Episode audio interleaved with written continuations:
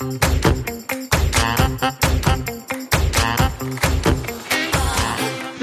Zu einer neuen Folge des Finanzhelden Podcast Schwungmasse.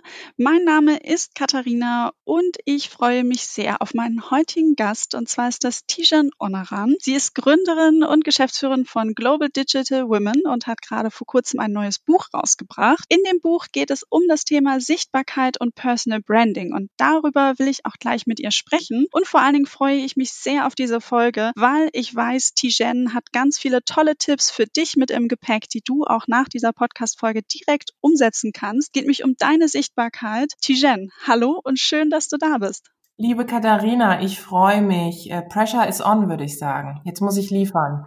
Definitiv. Ich werde es dir aber sozusagen, also ich weiß es, du wirst tolle Tipps liefern und darauf freue ich mich sehr, denn man kann immer wieder nochmal was lernen. Wir haben ja auch vor kurzem ein Insta Live auf unserem Kanal gemacht bei den Finanzellen. By the way, es ist in den IGTVs abgespeichert und da sind auch schon richtig tolle Tipps dabei gewesen. Aber heute ähm, wollte ich ja auch nochmal mit dir wirklich nochmal intensiver darüber sprechen, warum das ganze Thema überhaupt so wichtig ist, warum du ein Buch dazu geschrieben hast. Jetzt bin ich aber schon fast ins Thema reingesprungen und ähm, für all diejenigen, die ähm, dich noch nicht so kennen, magst du dich vielleicht nochmal kurz zu Beginn einmal vorstellen? Sehr gerne. Der berühmte Elevator Pitch, den ich ja auch in, in meinem neuen Buch eben nur wer sichtbar ist, findet auch statt drin habe. Jetzt muss ich den sozusagen selber machen. Also, ähm, ich bin Tijen und ähm, mein Ziel ist es, die Welt digitaler und diverser zu machen. Was bedeutet das konkret? Ich glaube daran, dass nur eine vielfältige und diverse Wirtschaft auch wirklich innovativ und zukunftsfähig ist. Und deswegen ist mein Credo ohne Diversität keine Digitalisierung und deswegen habe ich Global Digital Digital Women gegründet. Du hast es gerade eben erwähnt. Das ist mein Unternehmen,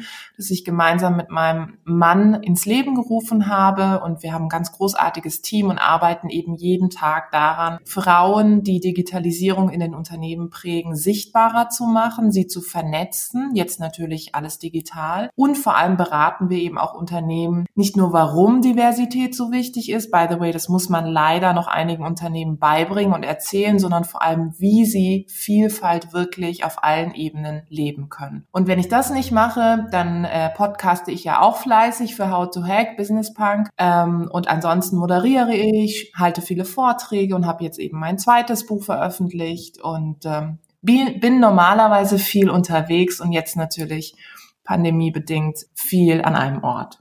Was aber nicht schlimm ist. kann auch mal Vorteile haben.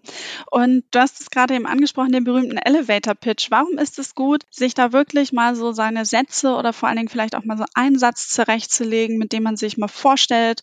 Und ähm, wie geht man da auch so ein bisschen ran? Wie, wie fasst man das Ganze für sich zusammen? Ich finde, dass der Elevator Pitch, das kommt ja wirklich sehr aus der hippen Startup-Welt, dass der Elevator Pitch einen hilft, in Sekunden oder Minuten runterzubrechen, was man macht. Das ist natürlich bei besonders komplexen Berufen der Fall, dass wir immer vor der Herausforderung stehen, dass wir zum Teil das nicht unbedingt allen so erklären können, wie wir es eigentlich wollen. Und da hilft natürlich der Elevator Pitch, dass man gut vorbereitet ist, dass man nicht in eine Situation kommt zu überlegen, wie stelle ich jetzt nochmal genau da, was ich eigentlich mache. Es ist also sozusagen auch eine Stütze, um sicherer in diesen Vorstellungsrunden zu sein, die einen doch manchmal eben vor enorme Herausforderungen stellen. Und ich habe das gemerkt, als ich im internationalen Kontext unterwegs war, dass wir in Deutschland das gar nicht so gewohnt sind, uns über das Wie und das Ziel dessen, was wir machen, zu definieren oder auch vorzustellen, sondern eher über unsere Position, aber also über unseren Job. Und das kennen wir alle, wenn wir Vorstellungsrunden haben, dass es dann heißt, ich bin Katharina, ich bin eine der Mitgründerinnen der Finanzheldinnen und das ist auch wichtig, um das sozusagen einmal zu staten, aber natürlich ist es noch viel spannender, wenn man erst damit anfängt, was deine, was dein Purpose, was dein, was dein Impact ist, warum du das machst, was du machst, um dahin zu, zu gehen, was du tatsächlich momentan machst. Und das sind wir in Deutschland nicht so gewohnt, da ehrlich gesagt hat auch unser Bildungssystem, finde ich, ein bisschen versagt, was uns sehr darauf trimmt, uns eben über Positionen oder auch ähm, Jobs und irgendwann ehrlich gesagt auch über Hierarchien zu definieren und weniger über das Wie und Warum ich Dinge mache. Und dazu ist der Elevator Pitch eine ganz gute Möglichkeit. Und wie schaffe ich das? Ich glaube, das Wichtigste ist, sich einmal hinzusetzen und wirklich dieses Why, also warum mache ich das, was ich mache, einmal runterzuschreiben und vor allem, wie mache ich das? Also ich habe es ja vorhin gesagt, ne? also mein Ziel ist es, die Welt digitaler und diverser zu machen. Im nächsten Schritt habe ich gesagt, was bedeutet das konkret? Und im übernächsten Schritt habe ich gesagt, wie mache ich das? Also was sind die drei Bausteine von GDW? Vernetzung, Sichtbarkeit und Consulting in, innerhalb des Unternehmens. Und das hilft, das Ganze zu strukturieren und es gibt einem eben diesen roten Faden, den man beim Elevator Pitch dann eben braucht. Du hast es jetzt ja eben schon auch gut an meinem Beispiel äh, dann erklärt. Und wenn ich mich das nächste Mal vorstelle, dann vielleicht mit meiner Position, aber am besten dann auch gleich mit meiner Mission, dass ich Frauen für das Thema Finanzen begeistern möchte und das mit den unterschiedlichen Wissensformaten, damit sie selbst in der Lage sind, Finanzentscheidungen zu treffen. Das sozusagen sollte auf jeden Fall mit vorkommen, richtig? Wir machen hier gleich so ein kleines Coaching mit. Ja, absolut. Also die Mission sollte im, im Mittelpunkt stehen und jeder hat ja irgendeine Mission. Ja, jeder hat ja irgendetwas, wo man sagt, deswegen mache ich den Job, den ich mache, weil ich äh, ein Stück weit die Welt in meinem Kosmos verändern will, weil ich Veränderung anstoßen möchte, weil ich bestimmte Zielgruppen erreichen will, weil ich der Auffassung bin, dass sich Dinge verändern müssen. Und das in den Vordergrund der Vorstellung zu stellen, ist doch viel, viel spannender, wie wenn ich sage, ich bin Chief Innovation Officer von irgendwas, zumal eben sich heute ja jeder Chief schimpft. Also darunter lässt sich, finde ich, auch gar nicht mehr so viel subsumieren, sondern viel spannender ist wirklich, dass ich in der Lage bin, und darüber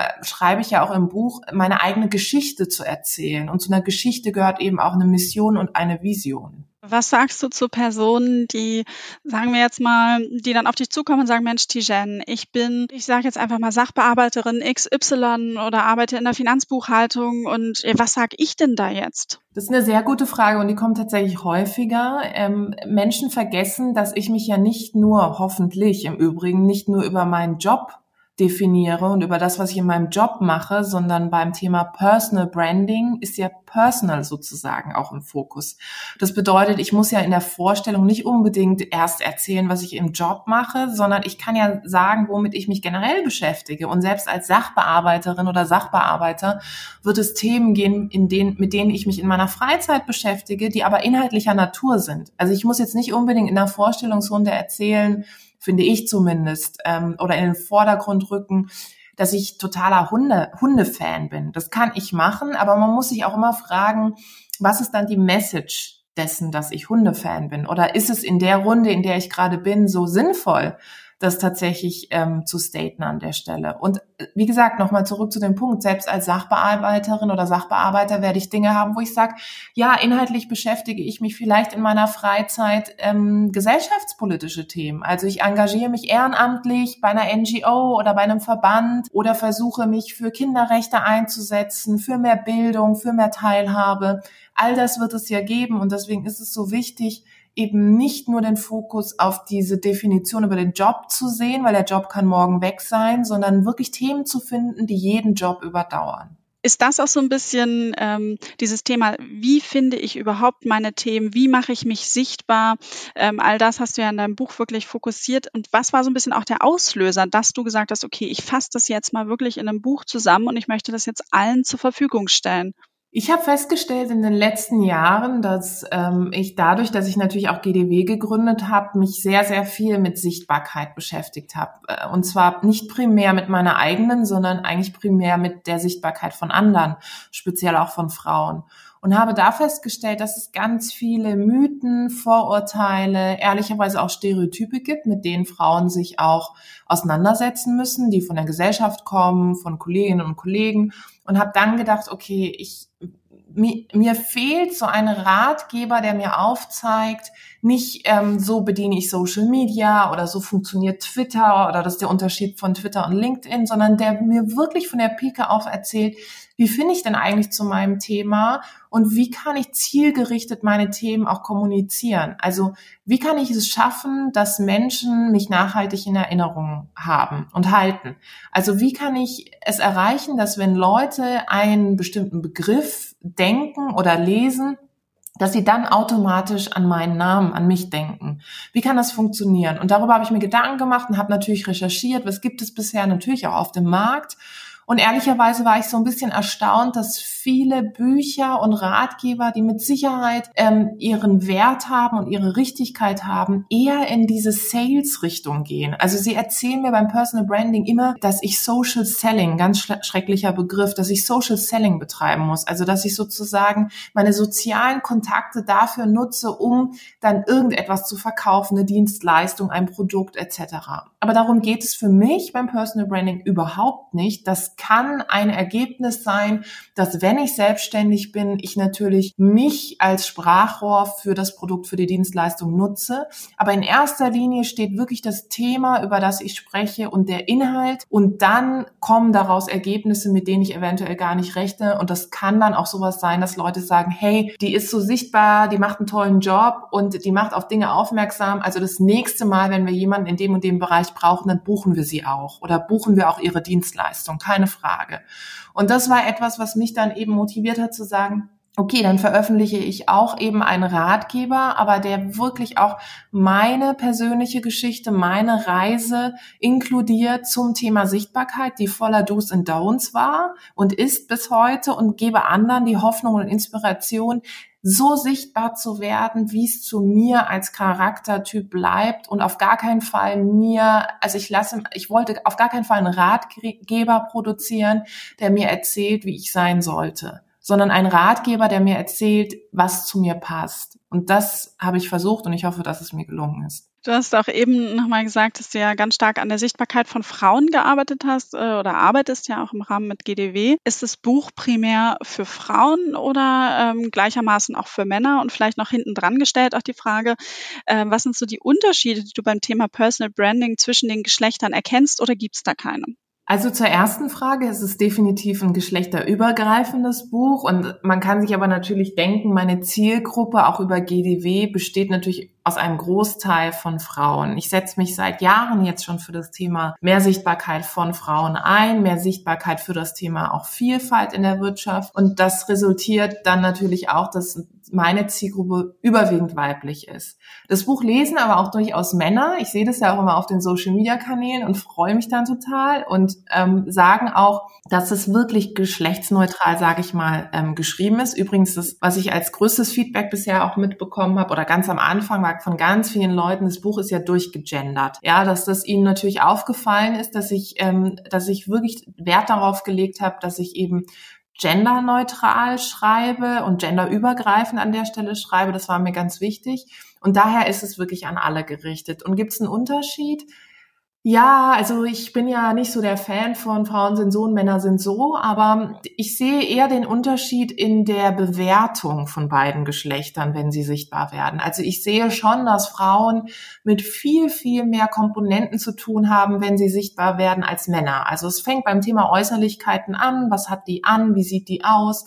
Malt die, malt die das Gesicht bunt an, äh, oh Gott, sie hat hohe Schuhe an, das geht doch gar nicht, dann kann sie kein Hirn haben und solche Geschichten. Und das sind, das sind alles Dinge, die finde ich bei Männern nicht kommen. Männer werden nicht nach dem Thema Äußerlichkeiten bewertet, zumindest nicht in der Form wie Frauen. Männer müssen sich nicht die Frage nach Vereinbarkeit Familie und Beruf gefallen lassen und sie müssen auch zum Teil sich auch nicht rechtfertigen, wenn sie zum Beispiel gerne Karriere machen. Also bei Frauen ist es dann gleich, oh Gott, ist die ambitioniert und die geht über Leichen und, und, und. Und bei Männern ist es, oh, der ist ein machtbewusster Typ.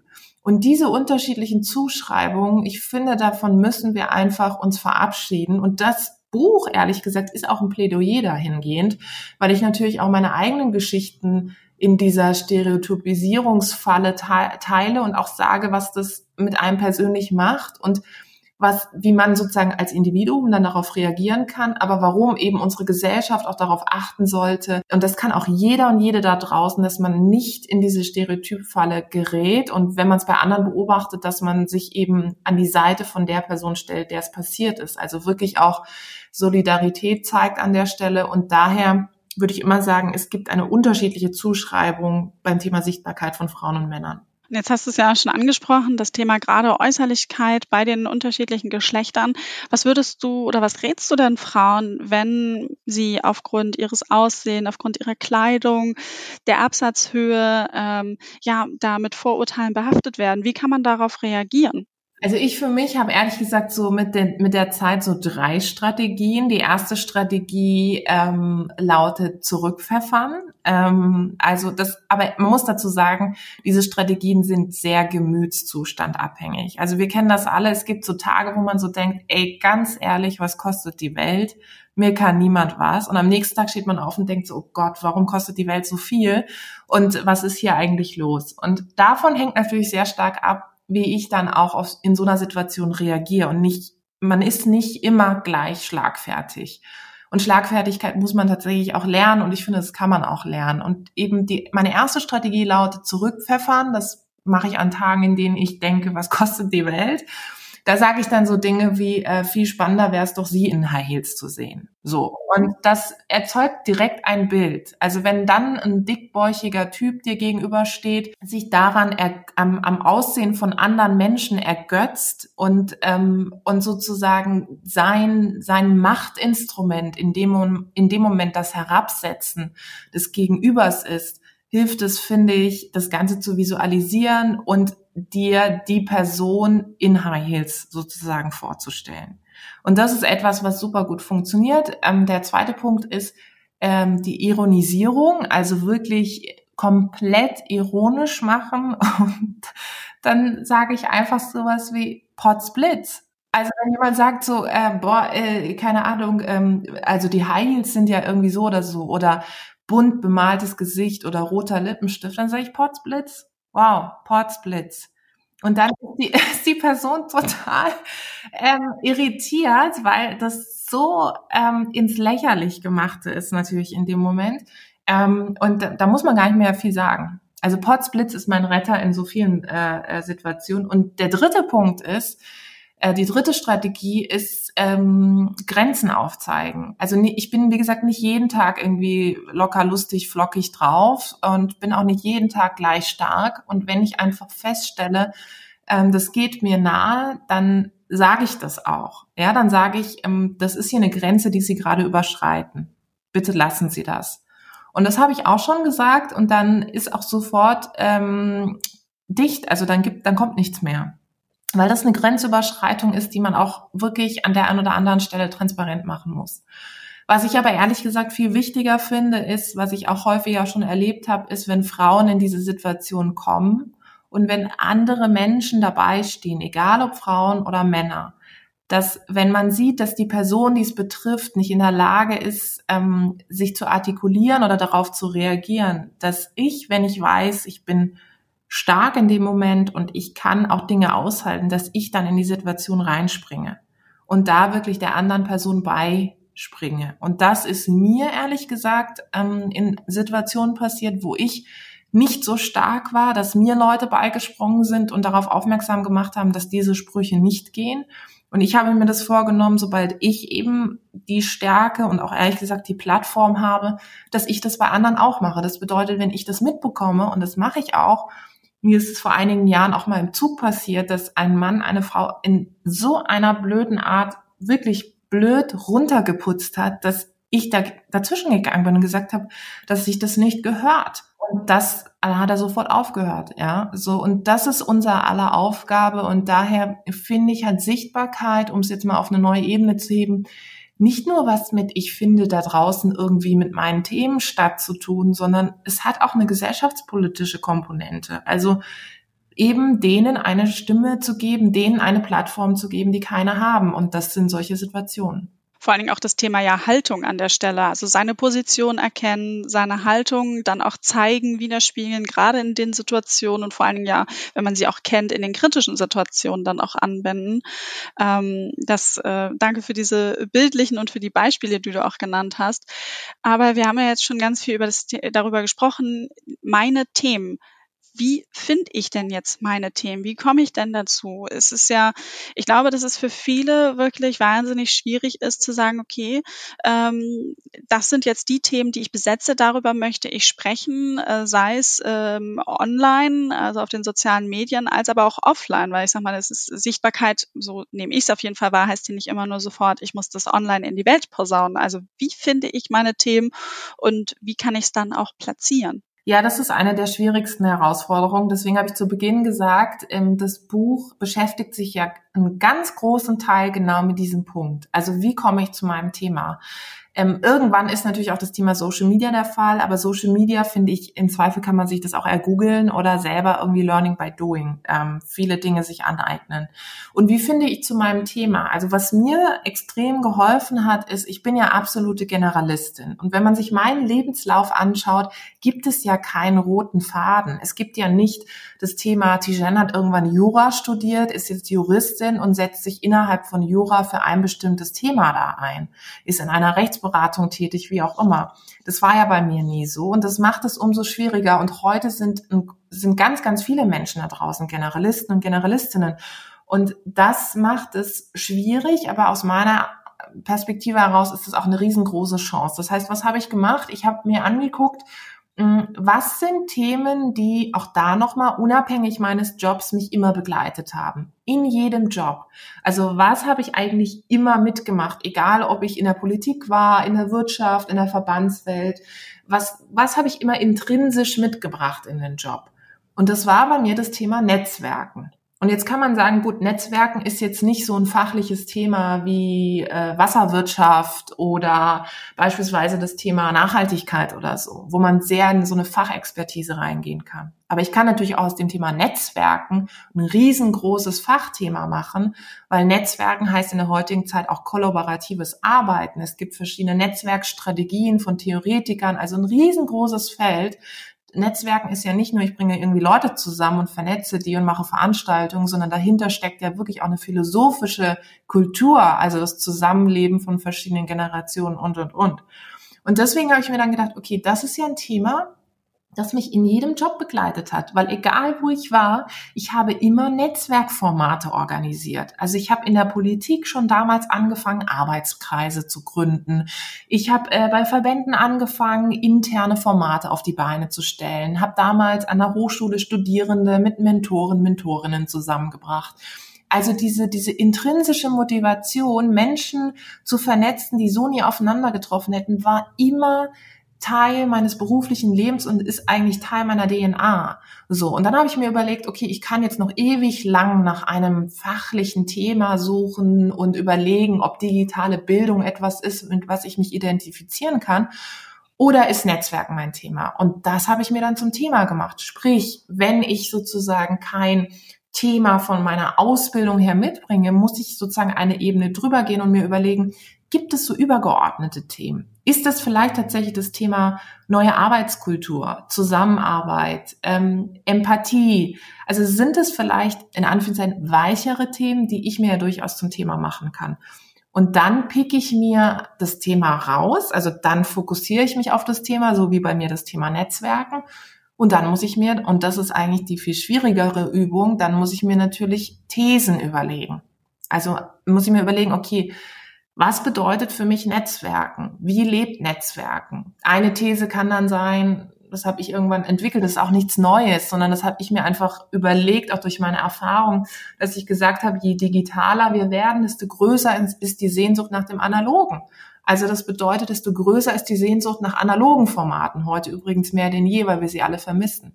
So, und das ist etwas, das einem sehr hilft. Also Thema finden, auch als Generalist, Generalistin möglich, übergeordnete Themen und dann eben eine These dazu entwickeln. Okay, da hast du schon mal die ersten zwei äh, konkreten Schritte dann genannt. Und wie gehe ich dann sozusagen weiter voran? Also jetzt dann habe ich meine Themen gefunden, habe mir meine Thesen zusammengestellt und ähm, wie, wie lege ich dann sozusagen weiter los, um halt zu sagen, an meiner Positionierung und an der Sichtbarkeit dann auch zu arbeiten?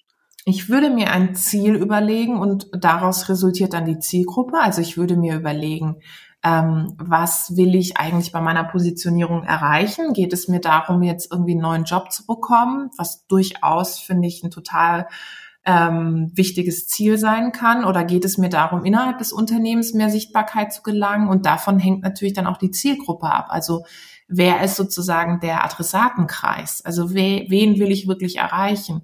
Und wenn ich beispielsweise weiß, okay, ich will unternehmensübergreifend Menschen erreichen, dann muss ich natürlich anfangen, auf digitalen Plattformen unterwegs zu sein, wo ich möglichst viele dieser Menschen erreiche, die dann mein Thema sehen sollen. Und das kann ich machen, indem ich anfange, äh, Menschen zu folgen, die auch Multiplikatoren und Multiplikatorinnen meines Themas sind. Also in meinem Fall wer, ich habe geguckt, wer sind Leute, die sich auch mit dem Thema Netzwerken beschäftigen und die mit denen ich in Diskurs treten kann, wo ich vielleicht sage, okay, sehe ich genauso oder sehe ich anders. Ich finde alles auf einer konstruktiven Art und Weise. Oder ich wusste irgendwann, gut, das Thema Vielfalt ist eben auch eines, was ich mir auf die Fahne geschrieben habe. Wer soll davon erfahren? Also wer soll wissen, dass ich für dieses Thema stehe? Und um es ganz konkret zu machen, ich habe ganz am Anfang mir einfach drei Personen ausgesucht. Also ich habe überlegt, drei Leute, wer sind die drei Menschen, die mich auf dem Zettel haben? Und das wirklich unternehmensübergreifend, habe versucht, die zu erreichen, ähm, habe mit denen Kontakt aufgenommen auf Social Media, bin denen gefolgt, habe angefangen natürlich sukzessive mich in Erinnerung bei denen zu rufen, indem ich mal Dinge geliked oder kommentiert habe aber auch ehrlich gesagt innerhalb des Unternehmens geht es, indem man wirklich Leute auch mal um einen Austausch bittet und sagt, ich will einfach von dir lernen und so kommt man in Erinnerung bei den Personen. Und diese, das, dieses Dreierprinzip hilft einem wirklich sehr forciert, das Ganze anzugehen. Und dann muss ich mir nicht unbedingt einen Masterplan überlegen, aber ich muss für mich schon einen roten Faden haben. Also ich würde erstmal mich nicht überfordern und würde vielleicht erstmal anfangen, einmal in der Woche ähm, ein Post zu verfassen. Das ist für viele schon viel. Also ein eigenes Posting auf LinkedIn, Twitter, Instagram, wo auch immer. Und den Rest der Tage einfach sukzessive mal Dinge zu liken, zu kommentieren, das können wir alle. Das ist auch nicht so wahnsinnig zeitlich aufwendig, wenn ich diese Grundrecherche gemacht habe. Und wenn ich das sukzessive mache, dann werde ich mit der Zeit feststellen, dass immer mehr Menschen auch auf mich aufmerksam werden, weil ein Like oder eine Interaktion ist eben auch eine Form der Sichtbarkeit und Positionierung. Und du hast jetzt eben das am Beispiel Netzwerken auch gesagt, dass du dich dann mit den Menschen, die sich zu dem Thema äh, oder mit dem Thema auch beschäftigen, dass du dich mit denen zusammenschließt, vernetzt, äh, dich bei denen in Erinnerung behältst. Ähm, bleibt man da nicht so ein bisschen in seiner eigenen Filterblase, wenn ich dann sage, okay, ich beschäftige mich dann mit den Personen, die sich auch mit einem ähnlichen oder im selben Kosmos dann beschäftigen? Ich finde, den, ich finde es äh, total schade, dass die Filterblase so verschrien ist. Also ich muss sagen, ich liebe meine Filterblase, aber ich liebe sie deswegen, weil ich mir meine Filterblase extrem divers zusammengestellt habe. Also ich habe von Anfang an darauf geachtet, dass ich ja, dass ich sozusagen einen Kreis derer habe, von denen ich lernen kann, auch in meinem Themenfeld. Das ist ganz, ganz wichtig, wirklich Inspiration und Vorbilder zu suchen, die schon einen Weg, auch ehrlich gesagt, in meinem Thema schon gegangen sind, damit ich eben auch lernen kann oder halt auch nicht lernen kann, ehrlicherweise. Und dann gibt es natürlich einen Teil in meinem Netzwerk, wo ich sage, die haben erstmal gar nichts mit dem zu tun, was ich mache, von denen ich aber weiß, dass es irgendwann gar nicht so schlecht ist, wenn sie mich mal auf dem Zettel haben, wenn sie irgendwie Berührungspunkte schon mit mir haben.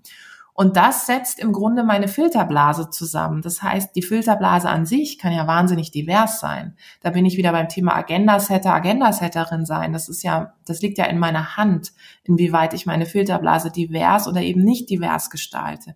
Ich glaube, wo eher die Gefahr drin liegt, ist, dass ich mir keine andere Meinung mehr anschaue. Und da kann die Filterblase noch so divers sein, wie sie will. Wenn ich natürlich immer nur bei denselben Leuten kommentiere, immer nur bei denen kommentiere, die, sag ich mal, mir wohlgesonnen sind oder die immer schöne Dinge schreiben und mich gar nicht auch mal in eine hitzige Debatte mit einbinde, dann werde ich mich natürlich selber nicht weiterentwickeln. Deswegen ist es so wichtig, im Übrigen auch bei der Themenbildung, Leute in seinem Netzwerk zu haben, die eine komplett andere Perspektive auf das Thema bringen, als ich es habe, die auch im Themenfeld vielleicht unterwegs sind oder auch nicht, die aber eben ganz andere Meinung zu dem haben, was ich habe. Und es bringt einen weiter, das ist wichtig, es ist dieses berühmte Raus aus der Komfortzone. Und das ist, finde ich, der größte Fehler, den die meisten machen, dass sie sich nur mit ihresgleichen abgeben und gar nicht auf die Kraft von Vielfalt setzen. Du hast jetzt auch eben erzählt, ähm, ganz viel, dass man ja in dem Prozess, wenn man seine Themen findet, was habe ich in den vorigen Jobs gemacht, ich setze meine Thesen auf, Ziele, das ist ja ein sehr intensiver Prozess, mit dem, in dem ich mich ja auch ganz viel mit mir selbst beschäftige, auseinandersetze, mich auch sehr gut kennenlerne. Und mich hat es so jetzt total auch daran erinnert, ja, an dem Prozess, wenn ich mir über meine finanziellen Ziele Gedanken mache. Also wir sagen dann ja auch immer, schau, was hast du eigentlich vor in den nächsten ein bis fünf Jahren, fünf bis zehn Jahren und später, ähm, dass man sich ja auch mal wirklich hinsetzt und sagt, was möchte ich tun, was habe ich vor? Status quo natürlich, das kann sich verändern. Alles ist ja immer in Bewegung, aber es ist halt schon wichtig, das aufzustellen, um seine, ja, seine finanziellen Ziele dann auch wirklich mal zu setzen. Kann man solche, diese Zielsetzung vielleicht auch mit den, mit seiner eigenen Themenbindung so ein bisschen verbinden, mit dem Prozess zum Personal Branding? Ja, absolut. Ich habe es vorhin kurz angedeutet. Also ich bin ein großer Fan von wirklich auch Ziele zu haben. Und es muss nicht eben dieser berühmte Masterplan sein, dass ich mir irgendwie auch vielleicht sogar einen Redaktionsplan auf die Seite stelle und, und immer überlege, okay, heute ist irgendwie Montag, da habe ich irgendwie Monday Motivation, was auch immer, sondern es geht wirklich vielmehr darum, so die Vision für sich zu haben und zu wissen, okay, jeder Baustein, den ich gerade lege, zahlt auf dieses Ziel am Ende des Jahres bei drei bis fünf Leuten wirklich so auf dem Zettel zu sein, dass sie intrinsisch motiviert auf mich zukommen und nicht, dass ich das Gespräch suchen muss, sondern dass sie an mich denken, wenn es darum geht, eine Podiumsdiskussion zu machen, wenn es da, wenn es um einen neuen Job geht, wenn es um Expertise in meinem Themenfeld geht. Das könnte ein Ziel sein, zu sagen, okay, ich will von drei bis fünf Personen sozusagen einmal angesprochen werden und dass die mich ansprechen und nicht andersrum. Es kann aber auch ein Ziel sein zu sagen, in einem Jahr will ich, dass meine Sichtbarkeit so darauf abstrahlt, dass, dass ich ähm, einen neuen Job bekomme. Also ganz konkret, wirklich, dass es mir leichter fällt, in einen neuen Job zu gehen. Oder in einem Jahr weiß ich, ich will mich selbstständig machen und deswegen zahlt jetzt alles, was ich im Bereich Sichtbarkeit mache, auf meine Sichtbarkeit ein.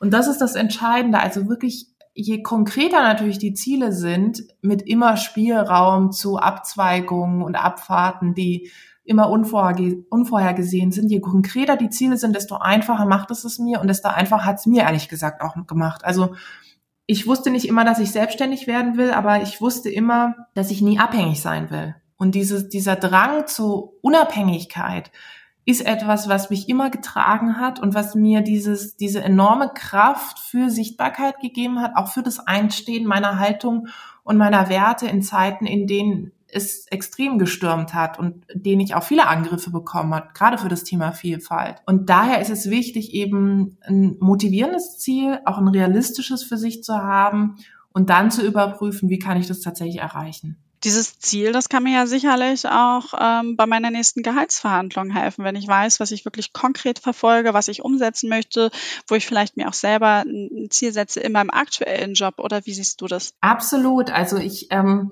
sage auch immer, und das merke ich ehrlich gesagt auch, mir haben jetzt einige Leute geschrieben, die das Buch gelesen haben, dass es ihnen total geholfen hat für die nächste Verhandlung. Und das kann auch die Gehaltsverhandlung sein.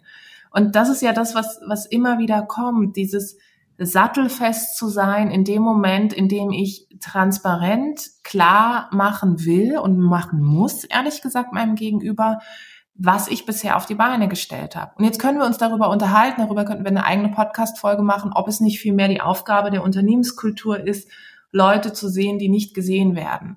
Keine Frage. Ich bin ein großer Fan von inklusiver Unternehmenskultur. Aber ehrlich gesagt, die Realität ist eine andere. Also wenn ich nicht in der Lage bin, über meine Themen zu sprechen, egal ob laut oder leise, dann werde ich auch nie in die Situation kommen, dass Leute proaktiv auf mich zukommen. Und in so einer Verhandlungssituation ist es wichtig, nicht nur da zu sagen, hey, pass mal auf, ich habe hier meinen Notizblock mitgebracht und das sind drei Dinge, die ich gerissen habe, das sind drei Projekte, sondern im Zweifel ist es so, dass, oder am besten ist es so, wenn die Projekte schon vorher so visibel waren, dass mein Gegenüber sagt, ich habe das schon gesehen. Also ich habe die drei Projekte schon gesehen und lass uns jetzt mal da, darüber reden, was der nächste Step für dich sein könnte dann habe ich sozusagen einen guten Job gemacht und dann ähm, ist meine Sichtbarkeit, hat meine Sichtbarkeit schon für mich gesprochen, ohne dass ich in der Gesprächssituation äh, für Sichtbarkeit sorgen muss. Vielleicht ein Punkt an der Stelle, was mir immer wieder auffällt, ist, ich bin ja jetzt selber Arbeitgeberin und äh, habe viele Vorstellungsgespräche in den letzten Jahren geführt und mir ist wirklich aufgefallen,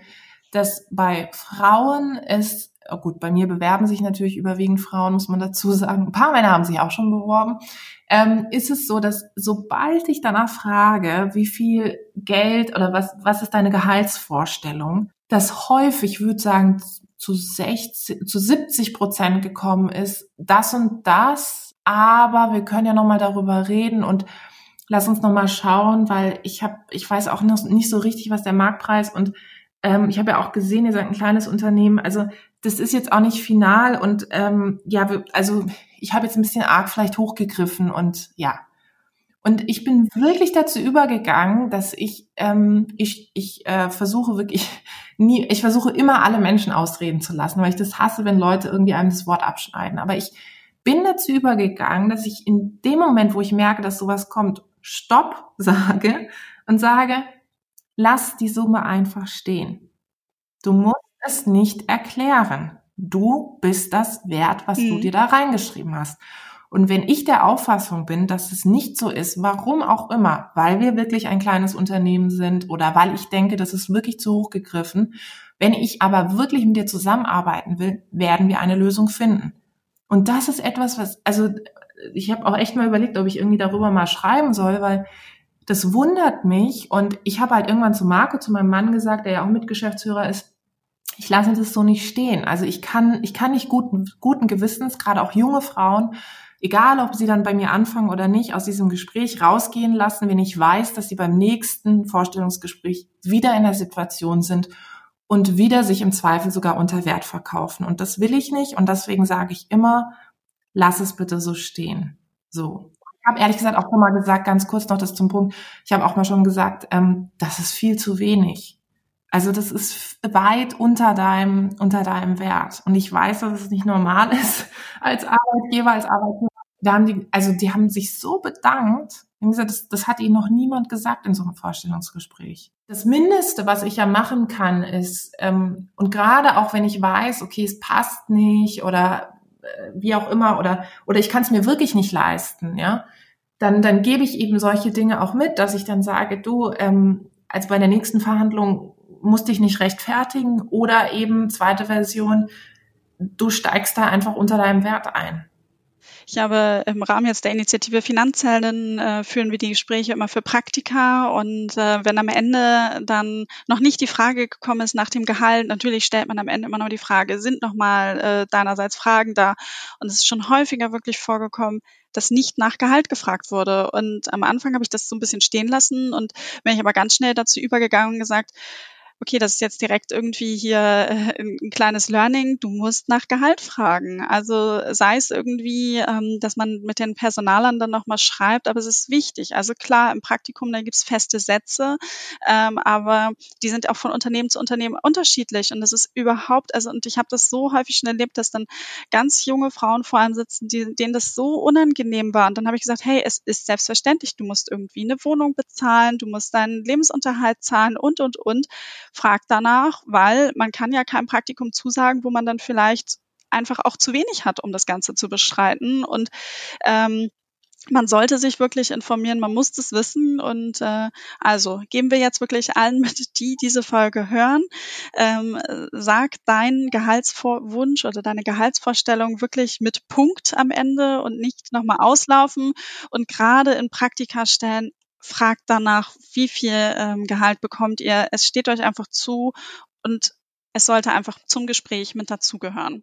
Jetzt äh, sind wir schon so richtig abgedriftet in, in dieses Gehaltsthema, aber ich finde es auch einfach wahnsinnig spannend und auch so wichtig, dass man das halt irgendwie ähm, dann mitgibt und auch sagt so, hey, steh da für dich ein.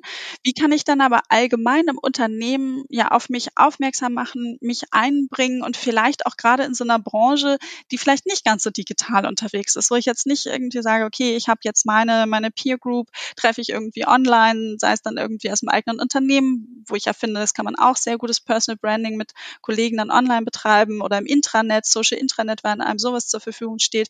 Aber was ist, wenn das halt im Unternehmen nicht so ist?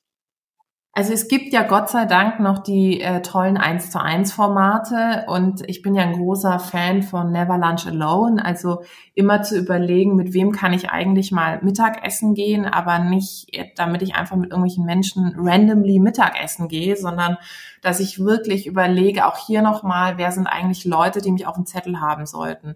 Und jetzt kommt häufiger auch ähm, an mich die Frage so, ja, was ist denn, wenn ich irgendwie noch Berufsanfängerin bin? Kann ich dann einfach einem Abteilungsleiter schreiben?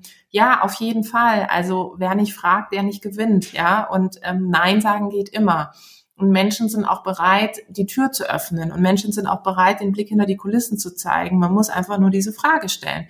Als ich damals Praktikantin im Bundespräsidialamt war äh, und für den damaligen Bundespräsidenten gearbeitet habe, kannte ich niemanden. Und äh, ich war sozusagen in der, auf der Hierarchie eine ganz, ganz weit unten und habe mir dann aber dann gedacht, okay, ich habe ja irgendwie nichts zu verlieren. Also versuche ich wirklich das Maximum rauszuholen und ganz viele Menschen einfach kennenzulernen und von ihnen zu lernen. Da arbeiten Leute, die haben schon für zig Bundespräsidenten gearbeitet. Das sind äh, lebendige Geschichtsbücher. Wie spannend ist das? Und habe mich dann einfach mit denen zum Mittagessen verabredet und um ihre Zeit gebeten. Und das hat dazu geführt, dass sie mich auf dem Zettel hatten. Und das ist etwas, was, ähm, was finde ich sehr, sehr hilft. Also wirklich einmal zu überlegen, okay, mit wem könnte ich wirklich im Eins zu eins? Es kann ein Kaffee sein, ein Lunch sein. Aber es gibt auch ganz viele interne Netzwerkformate. Also nur weil das Unternehmen nicht digital ist, heißt es nicht, dass es nicht vernetzt ist. Vernetzung kann ja eben auch analog stattfinden. Und da muss ich mir überlegen, gibt es interne Communities? Also gibt es interne Netzwerke, in denen ich mich kenntlich zeigen kann, in denen ich mich sichtbar machen kann, in die ich mich einbringen kann. Ja, Sichtbarkeit hat ja ganz viel, finde ich, auch mit Engagement zu tun mitzuarbeiten an Themen, mitzugestalten, sich freiwillig bereit zu erklären, Themen voranzutreiben. Es gibt auch übrigens ganz viele interne Frauennetzwerke und wenn es keins gibt, warum nicht eins starten? Also ich muss ja nicht immer darauf warten, dass ich irgendwie Community, Teil von Communities äh, bin, die es schon gibt. Ich kann ja selber die Community sein und dann eben auch bilden. Und das ist etwas, wo, wo, wo ich ziemlich gute Erfahrungen gerade in tradierten Unternehmen gemacht habe, dieses diese Grassroot-Bewegung, die sozusagen wirklich von den eigenen Mitarbeitern und Mitarbeiterinnen kommen, die sehr auf das Thema Sichtbarkeit einzahlen und eben auch auf das eigene Engagement. Jetzt gibt es ja aber auch Unternehmen, die äh, das nicht ganz so gerne sehen, wenn man sich sichtbar macht, wenn man nach außen hin ja wirklich dann äh, eine gewisse Reichweite, Sichtbarkeit erreicht. Ähm, da habe ich selber auch schon mal, mal was erlebt und auch äh, Geschichten gehört. Was, was rätst du hier? Also ich finde, man muss nicht in jedem Unternehmen arbeiten. So. Und ähm, wenn, wenn man feststellt, dass das Unternehmen mich nicht in meiner persönlichen Weiterentwicklung unterstützt und das wirklich sukzessive der Fall ist, das, warum muss ich dann meine ganze Liebesmühe und Arbeitsmühe da reinstecken, wenn ich weiß, dass ich da nicht wertgeschätzt werde? Das hat ja ganz viel mit Wertschätzung auch zu tun. Und natürlich gibt es da Abstufungen, ja. Also es gibt auch so Momente, wo man feststellt, okay, man hat zum Beispiel irgendwie, ich erlebe das häufiger, wir haben einen Digital Female Leader Award, den wir auf die Beine stellen, wo ihr ja auch Partner seid, äh, wo ich immer wieder höre, sobald die Finalistinnenlisten online sind oder diejenigen, die sich eben beworben haben, die sind alle auf der Website dann einsehbar, dann heißt es auf einmal, wow, cool, danke für die Sichtbarkeit. Aber es gibt auch einige, die mir dann schreiben und sagen, du, ähm, es gibt Leute, das sind Kollegen, Kolleginnen oder auch der Chef, die Chefin, die kommen gerade mit dieser Sichtbarkeit nicht klar, weil ich auf einmal im Mittelpunkt stehe und nicht der oder die. Und dann ist es natürlich so ein schmaler Grad von, ähm, schmeiße ich jetzt alles hin und sage ich, okay, das Unternehmen, das ist die Kultur, oder sind es wirklich vereinzelte Personen? Und bei vereinzelten Personen bin ich immer damit gut gefahren, mich auf die Guten zu konzentrieren und nicht auf die, die mich bremsen weil die werde ich im Zweifel nicht überzeugen. Und wenn es halt der eigene Chef oder die eigene Chefin ist, dann muss ich im Zweifel mir überlegen, ob eben tatsächlich die Abteilung für mich die richtige ist. Gerade, gerade in großen Unternehmen gibt es wirklich die Möglichkeit, auch die Abteilung zu wechseln. Weil das wird etwas sein, wo, wo ich nicht weiterkomme. Ja, ich hatte das auch schon. Ich hatte auch schon Chefs, ähm, leider einige Männer an der Stelle, nicht Frauen, die mich total gebremst und gehindert haben. Und ich bin meistens ehrlich gesagt dann irgendwann raus aus diesen Jobs, weil ich nicht weiterkam und mich erst entfalten konnte, als ich eben in, in einer Umgebung war, die es mir ermöglicht hat. Ich kann aber nur sagen, die Sichtbarkeit hilft euch in dem Moment, wo ihr raus aus diesen Unternehmen seid oder auch aus den Abteilungen. Und das meine ich mal mit diesem Sichtbarkeit überdauert den Job. Die Sichtbarkeit hilft euch, andere Kreise, in andere Kreise reinzukommen und bei anderen Menschen sichtbar zu sein. Und daher würde ich, wie gesagt, Focus on the Good, immer gucken, dass ich mich auf das fokussiere, was mich inspiriert, was mich motiviert und was mich so weiterbringt, dass ich sage, das hilft mir wirklich persönlich auch zu wachsen. Tijen, vielen Dank für diese Einschätzung und diese äh, guten abschließenden Worte, insbesondere auch nochmal der klare Punkt, man muss nicht in jedem Unternehmen oder vielleicht auch in jeder Abteilung dann arbeiten Ähm, ich glaube, es gibt noch viele, viele Dinge, über die wir sprechen könnten, was wir vertiefen können. Aber vielleicht hebt uns das da einfach nochmal für ein Follow-up auf. Ähm, Wäre ich auf jeden Fall Fan von. Vielen Vielen, vielen lieben Dank für deine Zeit und ich will einmal noch mal ganz kurz zusammenfassen zum Ende ähm, sozusagen die Schritte, die Tijen noch mal gesagt hat um seine Themen zu finden, überlege dir, was du in deinen vorigen Jobs gemacht hast, was sozusagen dort immer dich auch vereint, ähm, was da sozusagen die Themen waren oder die Dinge, die du dort vorangetrieben hast. Notiere dir dafür deine Thesen, überlege dir ein Ziel und auch die Zielgruppe, weil daraus leitet sich auch ab, über welche Plattformen kommunizierst du, worum geht's überhaupt und dann, und das finde ich noch irgendwie den, den schönsten Tipp, drei Personen dir überlegen, die von deinem Thema wissen sollten, die davon erfahren sollten, möglichst ähm, so. Tijen, ich hoffe, ich habe es richtig und gut zusammengefasst. Ja, sehr, sehr gut. Du bist äh, die Beste. Du machst es immer am tollsten. Ja, Dankeschön. Das, das wollte ich jetzt nur hören. Vielen Dank dir. Ähm, ich habe mir auf jeden Fall auch nochmal ein To-Do aufgeschrieben, was mir jetzt während des Podcasts gekommen ist, wo ich gesagt habe, daran möchte ich auch nochmal arbeiten. Ich hoffe, dass es unseren Hörerinnen und Hörern genauso geht, dass sie auch für sich ein paar To-Dos mitgenommen haben. Und ich glaube, für, wenn man tiefer ins Thema einsteigen möchte, dann unbedingt in Tijens Buch lesen. Dann glaube ich, steht dem ganzen Thema nichts mehr im Wege. Tijen, vielen, vielen lieben Dank, dass du heute unser Gast warst. Danke dir, hat Spaß gemacht.